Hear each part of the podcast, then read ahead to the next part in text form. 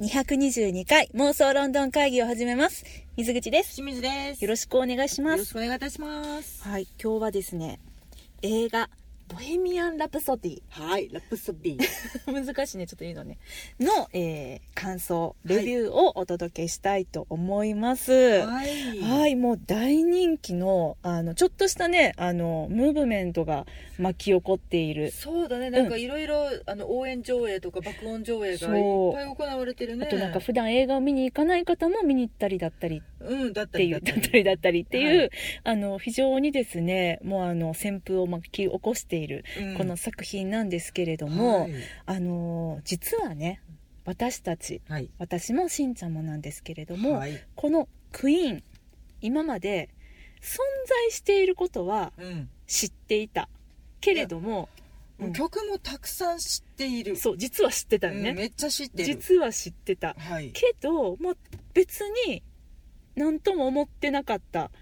そんな二人がね、うん。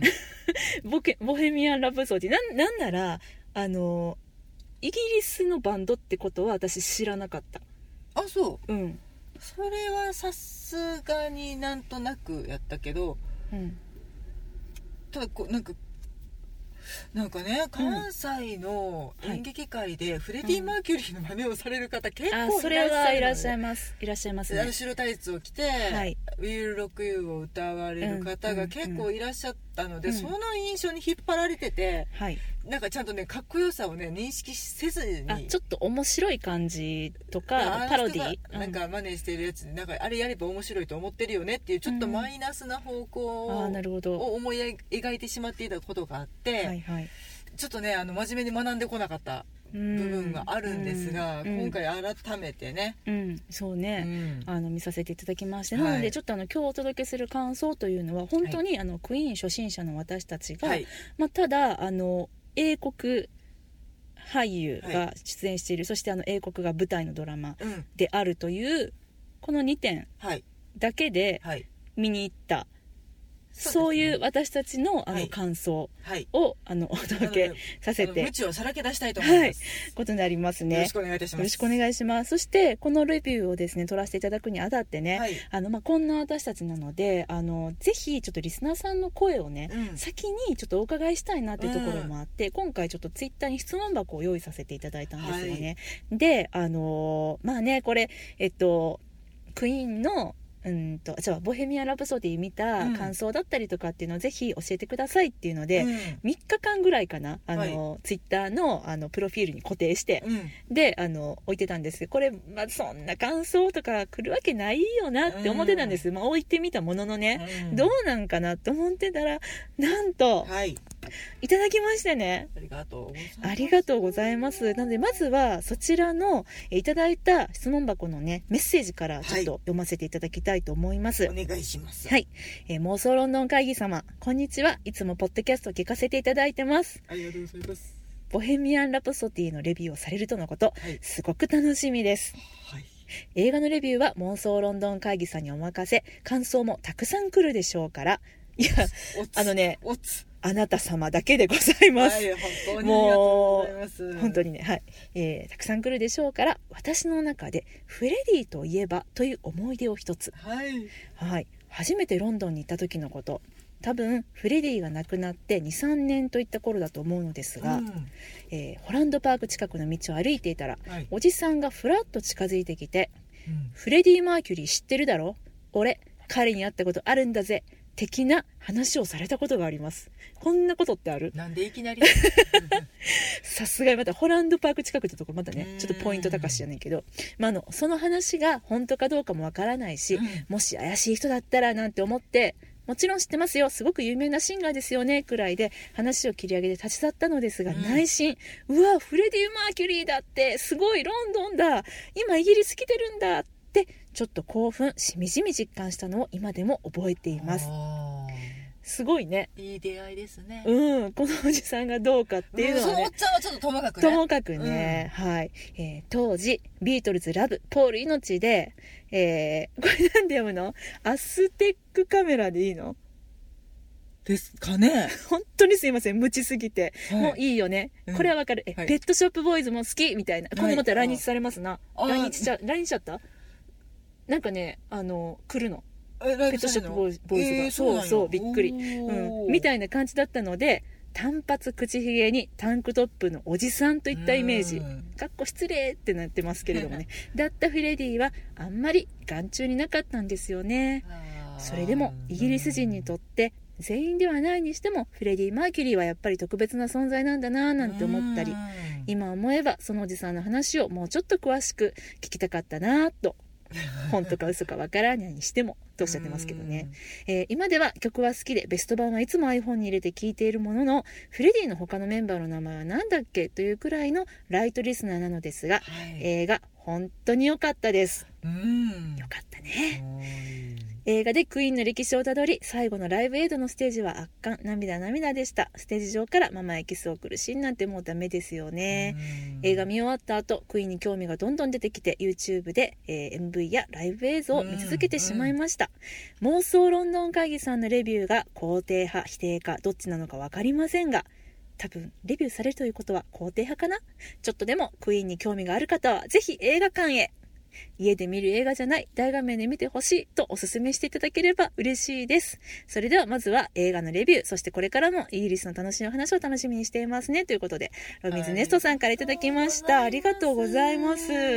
なんかもうこれもなんかこうさあの今ツイッターでね、うん。あのクイーンのことをもっと好きになるトリビア的なハッシュタグがあって、うん。いろいろなその人たちのうん。あの過去のインタビューからの一節だったりとか、うん。あと、まあ、実はクイーンとあのこういう思い出があるんだっていうのをね、えっと、つぶやいてらっしゃる方がいたりして、うんほっこりすることがあるんだけど、うん。あのこのねロビンズ・ネストさんはい。のエピソードは、うん直接フレディ・マーキュリーがどうっていうわけじゃないけど、うん。このさなんか愛されてたそう感そうそうそうじがねちゃんと伝わってくる、ね、すごい伝わってくるよね。いやほんまに。そしてまああの私たちは、はい。iPhone にクイーンの曲が入っていないレベルのはい。超超超ライト初心者。うん。なんで本当にちょっとどこまでねあの満足いくレビューをお送りでいくかわからないんですけれども。クイーンが知らない人間が見たらこうなりますっていうそうだね。そういう感じであの、うん。聞いていただけたらなと。そしてもうそこ間違ってよみたいなことがあったら、はもうどしどしね、はいはい。はい、あのメールやツイッターインスタなどでのコメントいただけたらなと思いますので、はい。ああちょっとドキドキしますけれども、はい。早速レビューに移らせていただきたいと思います。というわけで、まあ、一応ネタバレはい。でお送りする形にはなるかと思います、そうですね。もういきなりネタバレでいいですかね。はい。あのまだまだもちろん上映続いてますし、はい。あのこれはもうもし何もご存知ないのであれば、うん。ないままで行った方がもちろん楽しめますので、うん。あのここからのことを、えー聞きたくないよということはぜひ今のうちにスイッチオフしていただけたらと思います、はい。またご覧になった後に戻ってきていただけると嬉しいです。はい。というわけでスイッチオフ。オフ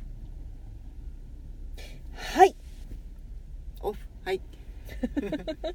ちょっとさ私たちその知らんということでね、うクイーンの印象、うん。まあ、しんちゃんにとってはそういうフレディ・マーキュリーをなんかそのちょっとこうパロディでちょっとパロなんていうの？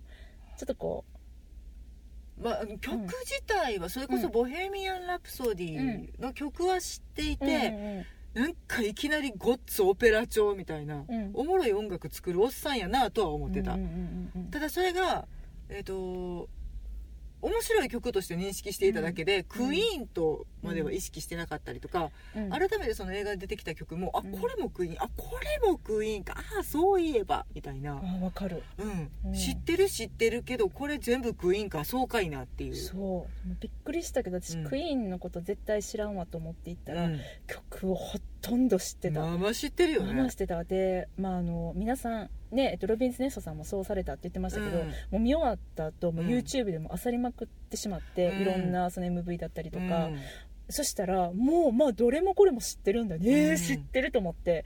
めちゃくちゃびっくりした。まあしかもその、ん。PV とかがまあまあ頭湧いてる感じのね。そうなの。本当にねもうな、ん何があったんだっていう。いやーこれもねもううんにわかクイーンファンとしてね、あのー仕入れた知識によると、うん。やっぱりそのえっと MV も一つの作品だっていうので、もうできるだけあの楽しんでもらえるようにっていうことでね、作ってたみたいで私が一番うわーすごいなと思ったのが、ちょっとどの曲やったかな？ごめんなさい。曲名ちょっと忘れちゃったんだけど、うん。あのクイーンうがん。最後のちょっとしか出てこないっていう MV があって、それどういうのかって言ったら、うん。あのイギリス中からもしかしたら全世界中から、あのクイーンうんうんの MV にクイーンになりきってあの出たいちびっ子集まれって言って子供たちをね 大募集したの。私もこれすごいさドヤみたいな声で今語ってるけど、うん。多分ねクイーンファンの方にとってはもう当たり前エピソードやね、うん。でもしんちゃんと共有したいから、そうあのね言わせてもらうね、はいはい。そうそしたらあのたくさんの人がね、うん。応募してくるやんか、うん。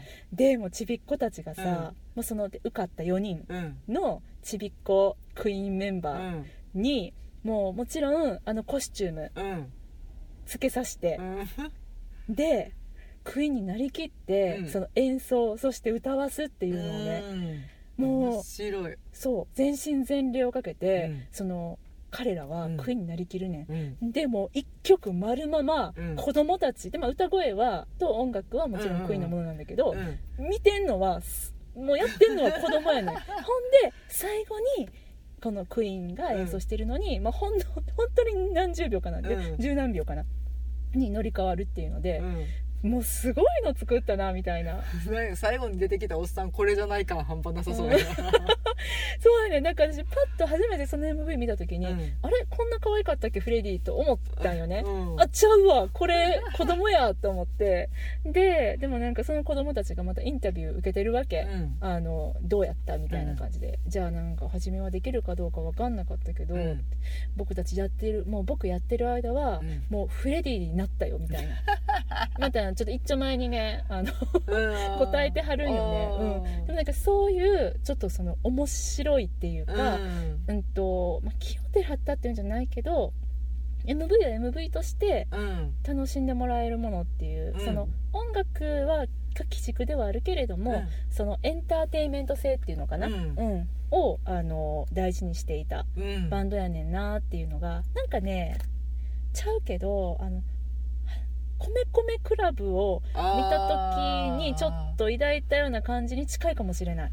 もうなんなんというかサービス精神の塊なんだろうなって、うんうんうんうんあとはその自分たちが面白いと思うものをうんとことんうん遊び尽くすっていう、うんうんうん。なんかあのレコーディング風景のはいはい。映像、まあ、映画でねあったけどもう何をやっとるんだ君たちはっていうようなあのコインをばらまいてみたり いろんなものを落としてみて、音を全部重ねて撮ってみたりとかっていうのがうん。もう楽しくってしょうがない。なんで悪ガキどもなんだっていうのがえいやでもここの人たちが作った音楽がああいうなんかまあうん。ちょっと表現おかしいかもしれないけど大げさな、うん、もう大行なものだったっていうのがちょっと面白いなと思って。ああそうやね。うん。でもなんか私が結構さ、映画とか演劇を作る時うんに一番好感が持てるのってうん。大笑いしながら作ってるああわかる。印象、なんかさあのいい意味でね、うん。あの使える時に言うんだけどあの稽古場が楽しい作品は、うん。お芝居本番もめっちゃ楽しい、うんうんうん。まあ、それをね逆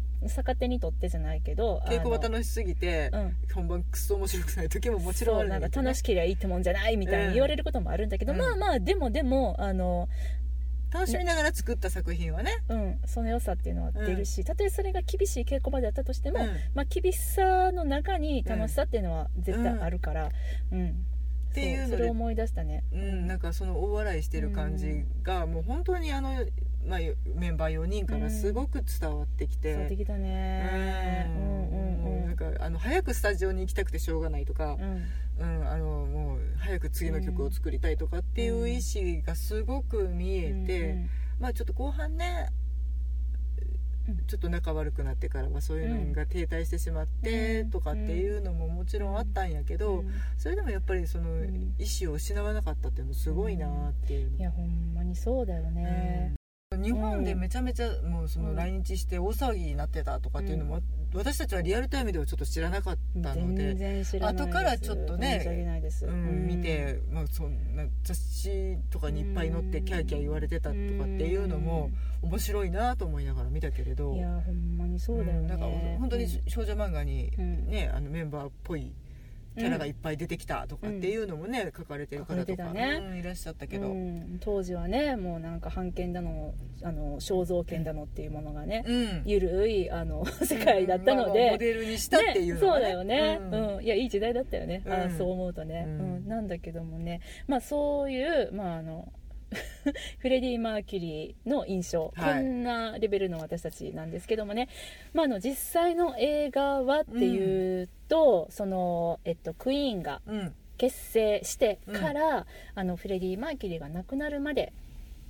まあえーと、うん、実際に亡くなってしまうまでではなくライブエイドというね、うん、伝説のライブが、行われるまで、そうですね、うん、までをあの描いた作品になるんですけれども、うん、実は、まあ、この作品はもうめちゃくちゃ紆余曲折があって、うん、作るぞって言ってから8年間かけてようやく今あの日の目をね、見ることができたっていう作品だそうでね、うん、最初はねあの主演もあのこのラミまあ 名前が覚えにくい方。じゃあねミスターロボットの子やねん、うん、そう。はい何回読んでもね私忘れちゃうのこの人。ラミマレック君、うん、やってるね。はい。ラミマレック君、うん。が、えっと、ではなくて、うん、えー、サシャ・バロン公演さんが、はい、あの候補に上がっていたということ。で、うん、もそれも頓挫して。そうそうしたらちょっと面白い。ちょっと若干似てるだけにちょっと面白いよね。うん。そうだね。あのね今回のラミ君はものすごくめちゃくちゃあの頑張っていたし、うん、なんだけどまあそのビジュアル的パッと見の見た目度っていうのでは、一番似てないかもしれないね、うん、このフレディにさ、うん、線も細いしえっとね実際はもっとさ大きくてなんかこうがっしりしてて。でもでも、うん、実際身長は2センチぐらいしか違うえマジで？やっぱり線の細さなのかな？なんかさちょっと華奢な感じ華奢な感じに見えたね。うんうんうん。まあ土原公園さんもね結構でかいので。めっちゃあの人でかいよね、うん、背も高いので、まあまあ印象通りかなという気はするんだけど、まあそれは頓挫して。そう。次に選ばれたのがねなぜかベイミショーさん、ベイミショーさん。いや、ベイミショーさんこれ見たいわと思ったけど。見たいよね。うん、それ最初その話が持ち上がった時にどうやってってなったけど、そうやね。うん、でもあのラミ・マレック君は、まあ私そのあんま似てないなっていうふうには言ったんやけど、あの特に最初の方の、うん、えっと加入直後の若い頃は、うん、そのちょっと華奢な感じが活かせるじゃないけど、うん、であの若々しさが出てたし、うん、なんかそのライブエイドのシーンっていうか、うん、まあ、後半に行くにつれてはなんかねもうあの見た目どうこうじゃなくて、うん、魂の問題だったね。そう魂やしなんか逆にちょっと華奢な分だけ、なんかフレディのそのなんていうの？リアルフレディの繊細な部分っていうのをこう感じることができたで、うん、本当はこんなちょっとこう繊細なところがもちろんあったやんか、うん、それがちょっとこう見た目に現れてっていうか、うん、見ることができたなっていうふうにちょっとそんな感じに感じました、うん、うん、なんか実際のフレディよりも、まあちょっと、なんというかナイーブな感じで見えたかなっていう気はするね、印象でしかないけれど。そう。ただねもう後のメンバーっていうのがもう似すぎてて、うん、特にこのブライアン・メイさんを演じたグイリム・リーさん、うん、名前が難しいわ、すごいいいよね。なんか見る写真見る写真でうわやっぱすっげえ似てたって。なんかねふとした瞬間の顔とかもう全部似てて、うん、本人じゃないんですかっていう ぐらいの。本人だ怖いけどね。もう似すぎてました。びっくり。うん、私のお気に入りキャラは、うん、あ教えて教えて。ジョン・ディーコンさん。あはいはい役の、はい、ジョー・マッツェロさん。ね私この方実は久々の再会なんです。なんか言ってらっしゃるんだよねこれ。もう初めて彼と出会ったのは、はい。実はあのね私の大好きなイライジャ・ウッド君うん。が何歳ぐらいかなあれ。78歳の頃に出演していた「ラジオフライヤー」っていううん。作品があるんですけど、うん。すごいもう虐待を受けて、あのもうこどこかに逃げ出したいって思うもうかわいそうな兄弟2人の話やねんな、うん。そのイライジャ君の弟の役やねん。あそうなんや。そうが初めてで、うん。その次は「ジュラシック・パーク」の1作目ですああねそうなんや。うん、そう。ごめん私だけが今テンション上がってるんだけど、あーだからうわーって思った。びっくりした、うん、っていうお話。この方もなんか似てるらしいね。もうファンの方から言わせると。あ似てた。特になんか後半うん。がすごい似てた。あでも後から仕入れた情報やだしあの、うん。後から YouTube 見まくった情報やけど、うん、なんかあの佇まいがうん。もともと私ベーシストの佇まいが好きなんだけど、あベーシスト好きね、うん、見てす世の中にいらっしゃるベーシスト好きなんですけどそうだね。うん。その佇まいの感じとなんかそのキャラクターの人の良さはいはいはいはい。っていうのと、まあ、この役者さんのうん。なんかた雰囲気はい。がすごく好きで、はい。なんかちょっとずっと見ちゃうよねって。あーなるほどね、うん。目で追っちゃった系ね、うん。ああそうでしたか。うん。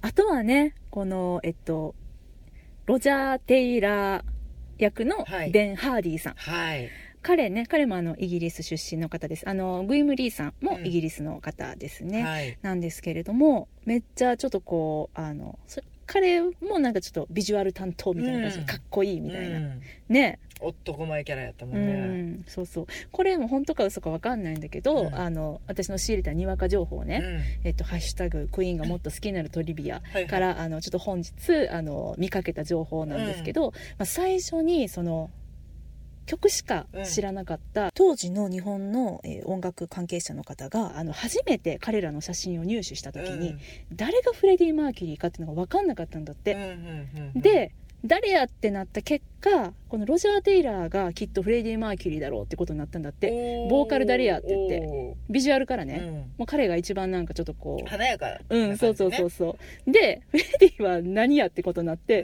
う分かんなくて謎の人っていうことになっちゃってたっていう。ん まあ謎だわな。彼は何だろうねみたいな。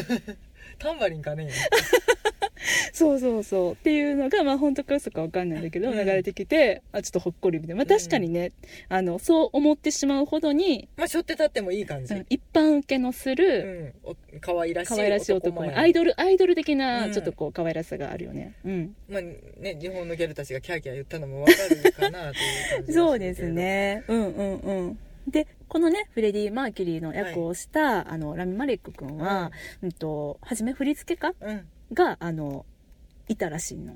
フレディのその役をねうん演じるにあたって。でもうん振付家っていうのはちょっと違うなって思ってムーブメントコーチをつけてもらったんだって。そのどういう動きをしてどういう癖があってってうんいう。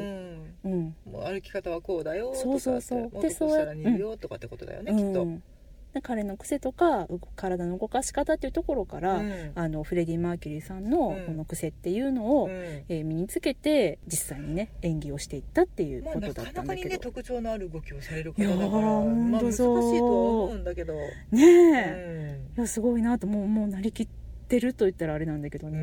うん、そう。あとはもうこの忘れてはならないもう一人のメンバ 一人のメンー、バーマねイアミビーチ。うん わかりました。じゃあマイアミビーチのことは しんちゃんから説明してもらおう。マイアミビーチさんのことは全然存じ上げないんですがただ、うんトム・ホランダーさんがとても良かったなと。うん。トム・ホランダーさんはあのこういう役多いよね。多いね、うん。なんかあのちょっとなんていうかな透かしてる役というかはい。マイペースな役。うん。うんでチンって座ってる感じの役がとてもよく似合われるんですけれども、そうですね。あのトム・ホランダーさん誰やねんって思った方のためにねはい。あの、まあ、彼はあの私たち妄想ロンドン会議的には、うん。一押しの俳優さんでございまして、はい。もちろんこのあの「ボヘミアン・ラブソディ」ご覧になれる方その注目の多くがねうん。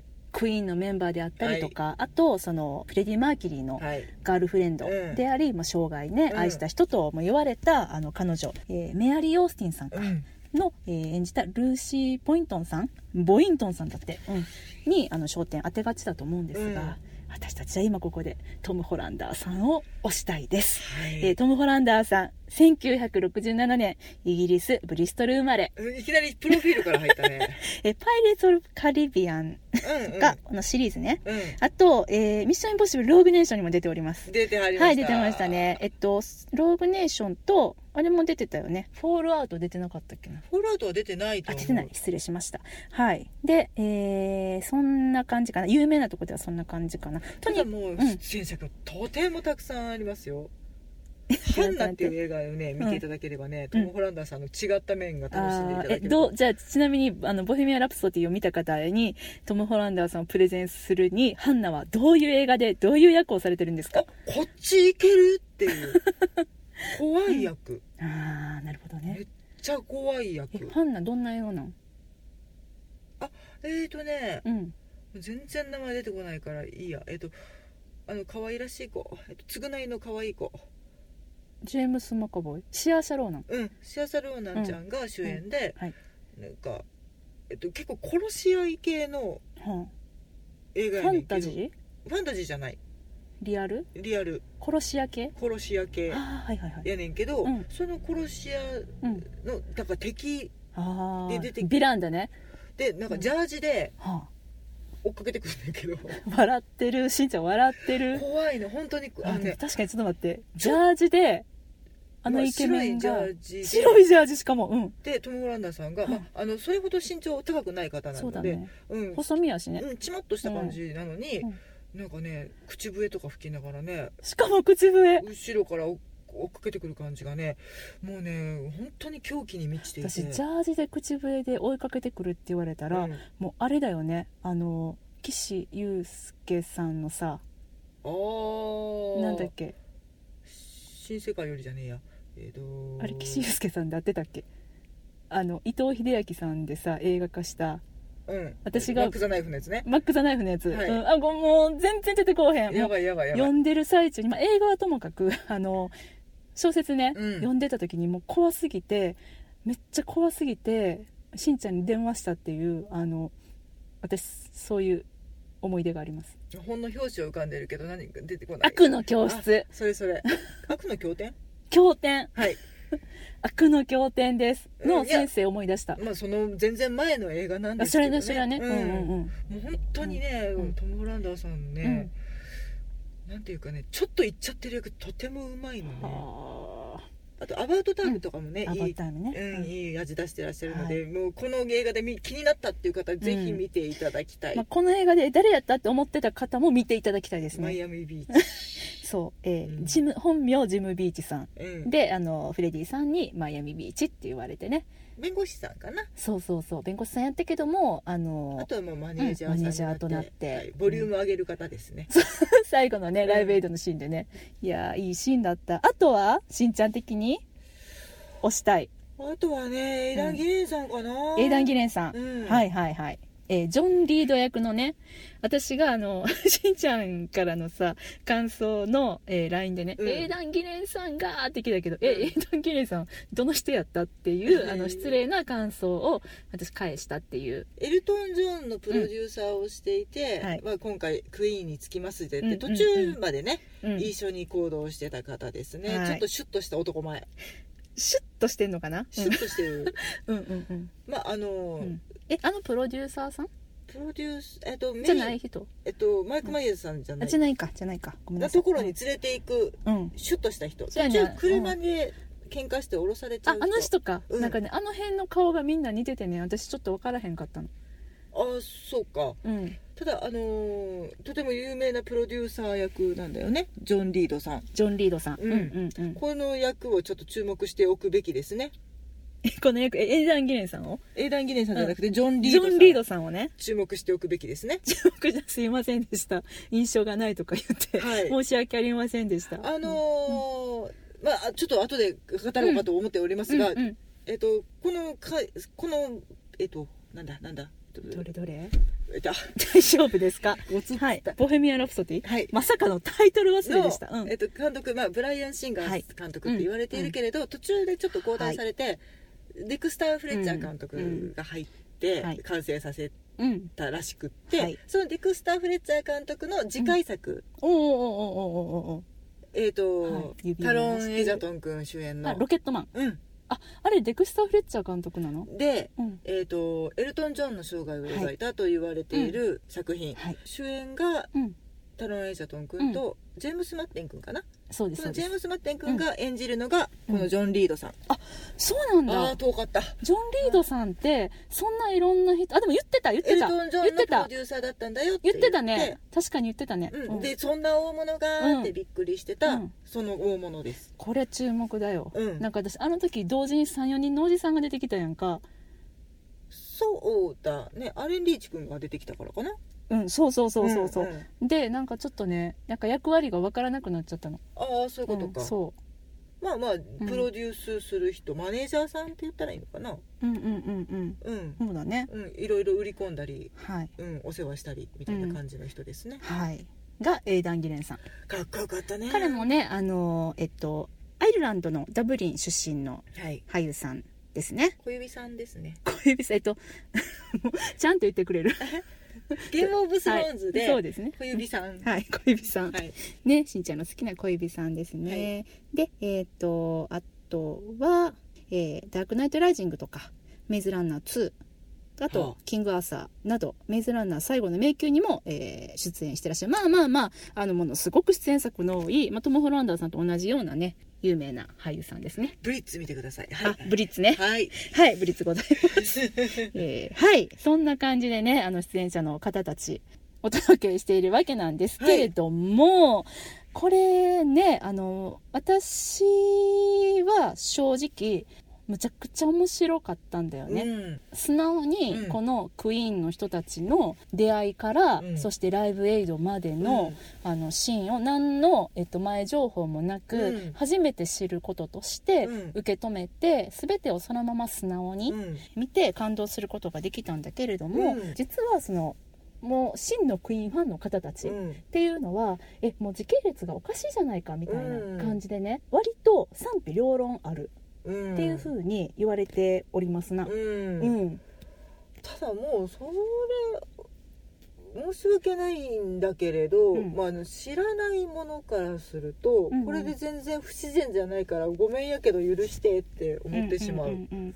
まあねあの、うん。まあ、具体的にどこがじゃあ違うのっていうことなんだけども、うん。まあ、一番大きいのは例えばその、えっと、フレディ・マーキュリーうん。さんが、まあ、あのエイズを発症してしまうんだけれども、うん。それが映画本編ではあの一番の見せ場のライブエイドの前うん。にあのエイズになったっていうのをね、うん。あの告白するシーンっていうのがあるんだけれども、あの実際は本当は、えーそれはライブエイドの後のことだったってういうだったりとか、うん。なんかそういうのが、えーところどころその、えー本当と違うみたいな感じでね、うん。受け止められてしまっていてこれはね私は非常にあのこの映画の面白さっていうのをね、うん。語る上ではねあーもったいないなーっていう風に、うん。映画ファンとしては思うんだよね。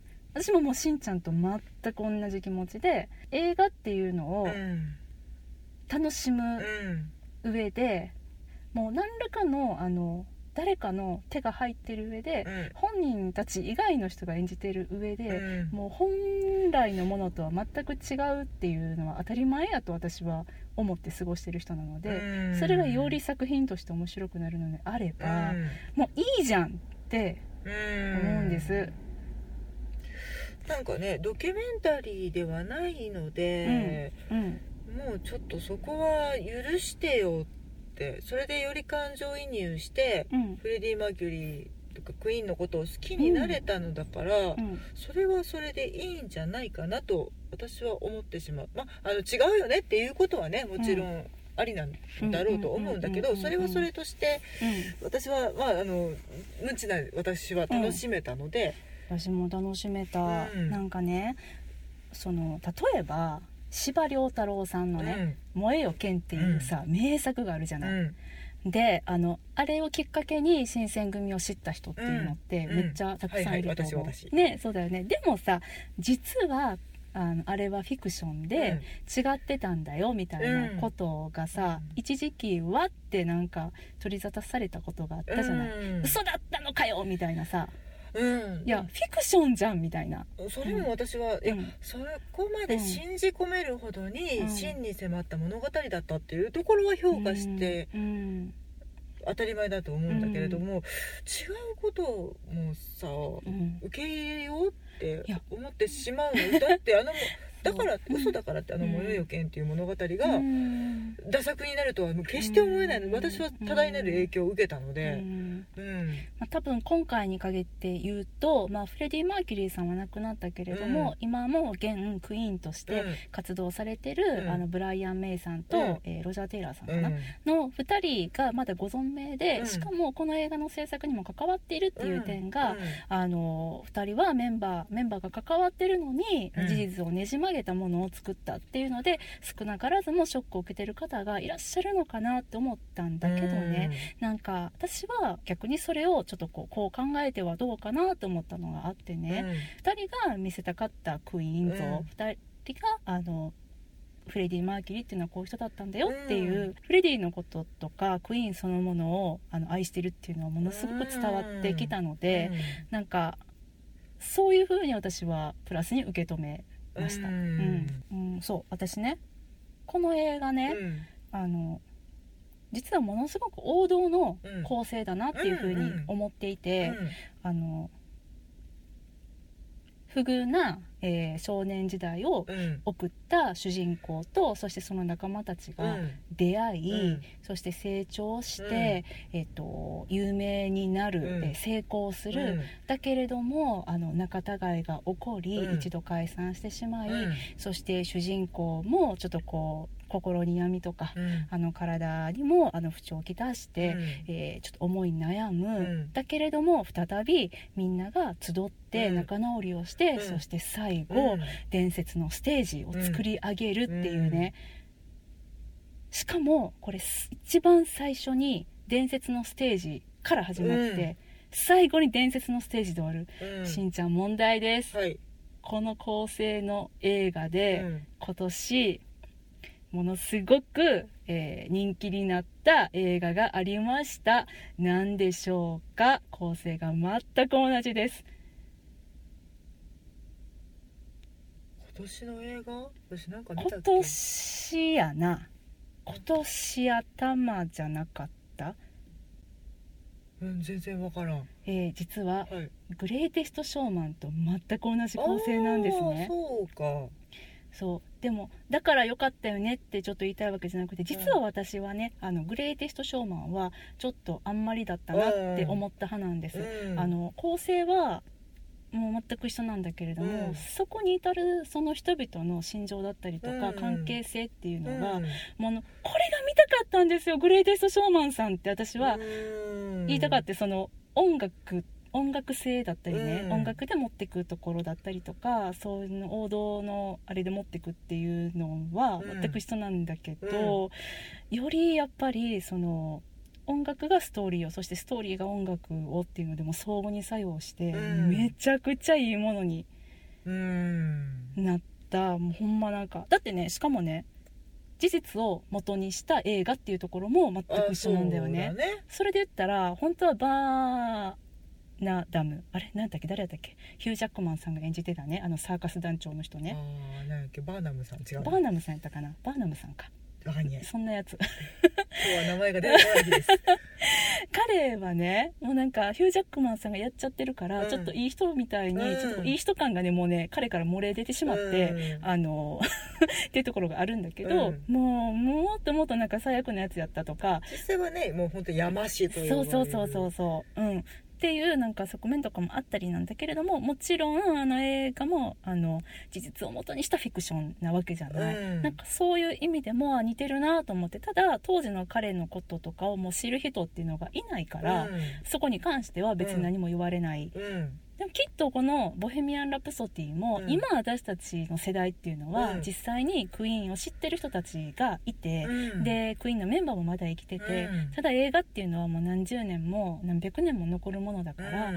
きっとあの今後、うん。クイーンを知らない人たちが見た時に、うん。初めて知るのは、うん。この「ボヘミアン・ラプソディ」ってことになって、うん。あこういう人たちだったんだねってきっとなると思うんだよね。うんでそれが窓口になって、ん。実際本当のクイーンの PV を見たりとか、うん。まあ、人となりを知っていって、うん。もっともっと好きになればそれはもう映画としてとても成功してるとう思うし、ん。映画も良かったけどやっぱり本物の彼らもすごいねっていうところに持っていけるのではないかなと。そう思うんです、ん。もうなんかこのブライアンさんとロジャーさんが、うん。この「ボヘミアン・ラプソディ」の映画をうん、作るにあたってね、20世紀ックスのテーマ。うん、あれね。うん。チャッチャララーンチャチャチャチャチャチャチャ新録らしいですねチャチャチャチャチャチャチャランウィーンみ2たいな人で撮っちゃったみたいなそう、うんなんかそれも感動したし、うんあとは音楽がうん不思議なもので私たち初めて聞いたんじゃなくて、うん知ってる曲をさ、うん聞いたもんだから、うんよりなんかその増幅っていうんかなはあのねなんかミュージカルってさ知ってる曲、うん。なんかね最初最初になる曲の方が盛り上がれるのよね。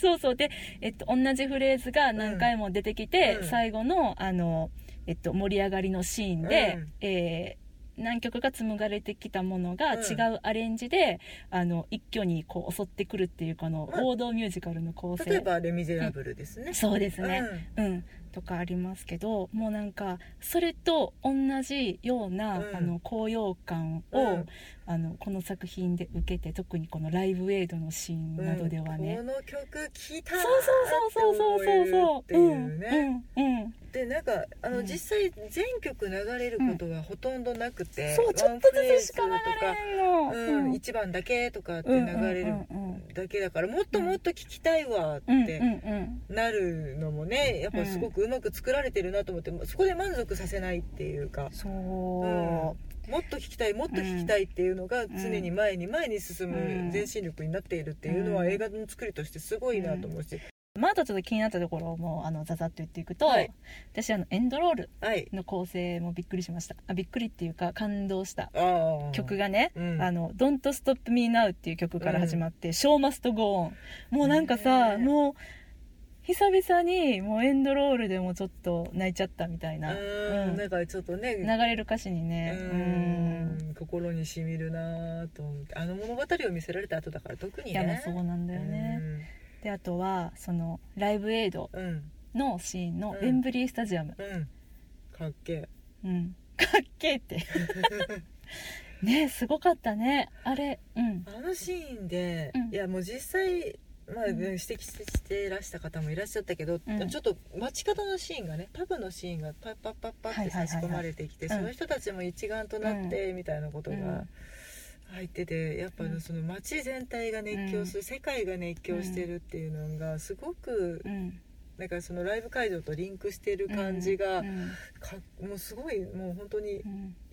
一大イベントだったんだなっていうのがね、うん。私その時生きてたけど、うん全然知りませんでした、うん、知らんかったね、そうん。でもさ全世界中継してたって言ってたから、うん。日本でもきっと中継はされたんだろう多分されねてたみたいですうね、けどまあまあ全然あれいつだっけ？1980何年とかだったよね。うん、小学生か、うん。うん。知らんかったおね休みしてました。お休みてないね。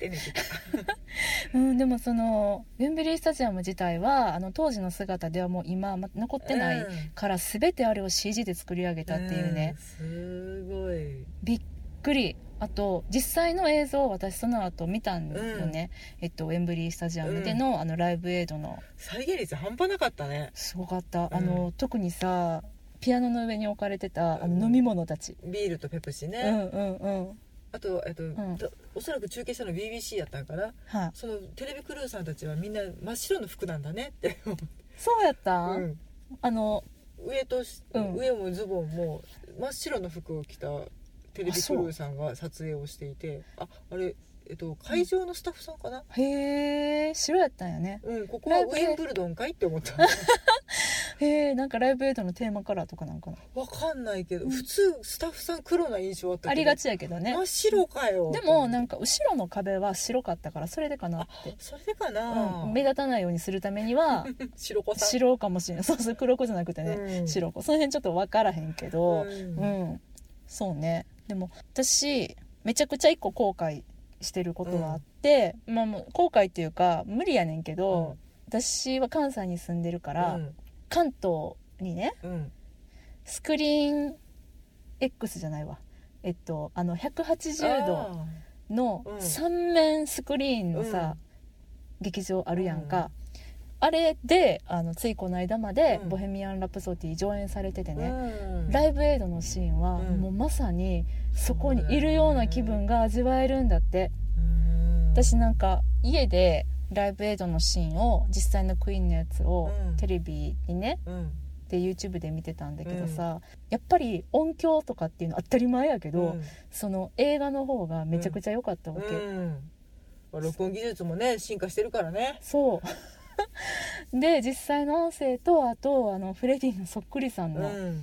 声の方を重ねて、あの実際に再録し直したっていうシーンやったんやけど、うん。もう映画館ただの普通の映画館だけでもすごい感動したのに、うん。もうその東京のさお台場にある映画館で見たら、めちゃくちゃ良かったやろなと思って、うん。それがね見たかったなっていう。せやな、うん。あの臨場感に少しでも近づけるならね、うん、そうなんだけども、うん。まあ、ただすごく私はめちゃくちゃ褒めたたえてはいるんだけど、うん。一箇所ものすごく気になるシーンっていうのがあって、はい。あのね一箇所じゃない2箇所か。はいはい。わざとやと思うねんけど、これはドキュメンタリーじゃないんだよ映画なんだよっていうことを多分見てる私たちに分からすためじゃないんかなと思うんだけど、うん。カメラワークがね、うん。ありえないよねっていうカメラワークで見せるところが2箇所あって、うん。1個はあのツアーバスうん。に乗あってー。ツアーに出かけていく時、うん。カメラがぐーっとあのクイーンのメンバーが乗ってるそうバスに近づいていって、うん。そのままカメラがズボッとズボッと入って、うんそこのシーンうん。と、あともう1個はライブエイドうん。のシーンでね、うん。うんとフレディが演奏してたうん。ピアノ、グランドピアノ。うん。のグランドピアノってさ、えっと、ペダルを踏むところうん。にちょっとこう足がついてるやん、うん。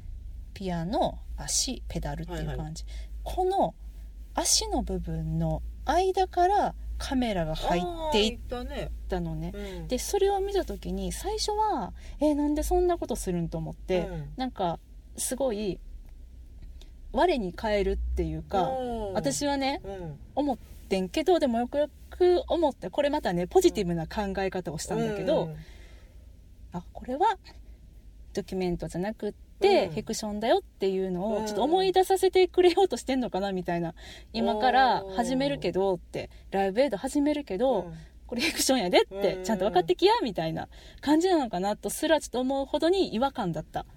しんちゃんは別にか。シーンは別に覚えてるし、んうんうん。ああこういうシーンあこんな撮り方するんやなとは思ったけど、そこまで違和感でそはなかった。っかそっかそっか。うんうんうん、うん。ちょっとねそんなん思ったっていうあれやねんけどね。ううん、まああとはその日本語訳ね。うん。があのクイーンをこの長年追いかけ続けてきてたその音楽評論家の方はい。が監修されてるっていうことであら。私は初めてなので、うん。全然何も思わなかったんだけど、うん。すごくクイーンファンの方たちからうん。評判良かったっていうのも、うん。あいいことやなって。こういうふうに訳すんだねみたいなお声はね上げてらっしゃる方たくさんいらっしゃったけど、うんうんうんうん、うん。しんちゃんはどの曲が一番好き？私もボヘミアン・ラプソディ普通に好きだったのよね。ああ私これが「ボヘミアン・ラプソディ」っていうタイトルだっていうのをうん、この映画で初めて知りました。あの、うん。ガリレオっていうやつをすごあはいはいはいはい。覚えてるなと思って。私ガリレオ・ピカソって言ってるのとずっと思ってピたカソって。いやほんまにずっと思っててあフィガロやったんやと思って まあねなんかちょっと、すあの空耳アワーとかでよく、よくね。よくそうだね。取り上げられるバンドさんでもあるのでね、そうだね。あとはなんかこ映画では取り上げられてなかったけど、うん。私あの「パイセコパイセコ」っていうやつ。歌だよね。でもね私ねクイーンって知らんかったけど、うん。好きやってん。ああそう。そうだからああと思って嬉しかったですよね。ようやく再会できたと思って。あこれ私好きと思ってた。えバイセコの人とうん。ガリレオ・ピカソの人一緒やったんやと思って、ちょっとねイメージが全然曲によって違うからそれもまた面白いなと思うけれど、そうでもね私結構なんか一緒一緒っていうかなんかサザンの曲ってさ、うんなんとなく全部一緒じゃない？わわかるわかる？なんかそんな感じを、うん。あの今回映画を見てうん。思った、あーなんかやっぱりどこか似てるんだどれもと思って。音の作り方が一緒やからね、まあそういうことか。作詞作曲はメンバーがそうれぞれそれびっくりした。全部フレディが作っるてると思ってたああでもメンバーね。ねその人ごとにやっぱり特色があるんかなとか。そうだね。ううん。ん、メンバー同士でバカっぽい歌やなっつって笑い合ってるのもなんかちょっと面そうそう白いしね。そうそう面白かった。すごい、私あの「We Will Rock You う」ん。が「We Will We Will Rock You」って言ってるって全然知らんかった？ララララッキューって言ってると思ってたそれはさすがに知っていたよくね、うん芝居とかでやっ使ったりするからねそうだよねうんでもなんか初めてさ「あ We Will か!」って思ったりとかしてちゃんとかなんかね音楽として聞いてたけど、うん。なんか歌詞とかをちゃんと聞いてなかったから、そう全部さ日本語で歌詞が出てくるやん、うん。あそういう歌やったんって、うん。うん、知ったらよりなんか好きねちょっとになっちゃったかあの改めて歌詞も読んでみたいなとは思うよね。私は今にわかクイーンファンにねなってしまいました、しばらくね、うん PV とか見続けることになるかとは思いますが、うん。本当にいい映画に出会えた、めっちゃ嬉したかった。うん、まあねロンドンの街もね当時のなんかポ,、ポップカルチャーみたいなのもすごうん。く勉強になったなと思って、そうやこうロンねドンですねと思いながら。ほんファッションとかね。ファッションね奇抜やけどね、うんでも本当になんかいい映画あの知らずしてあの、うん。見に行って英国っていうだけできっかけで見に行って、うん。あのこういう映画に出会えてよかったなっていうふうにうん。思いました。面白かったです、うん。というわけでね「ボヘミアン・ラプソディ」ここにこうして、えーにわかクイーンファンが2人生まれてしまうぐらいに素晴らしい映画でございました。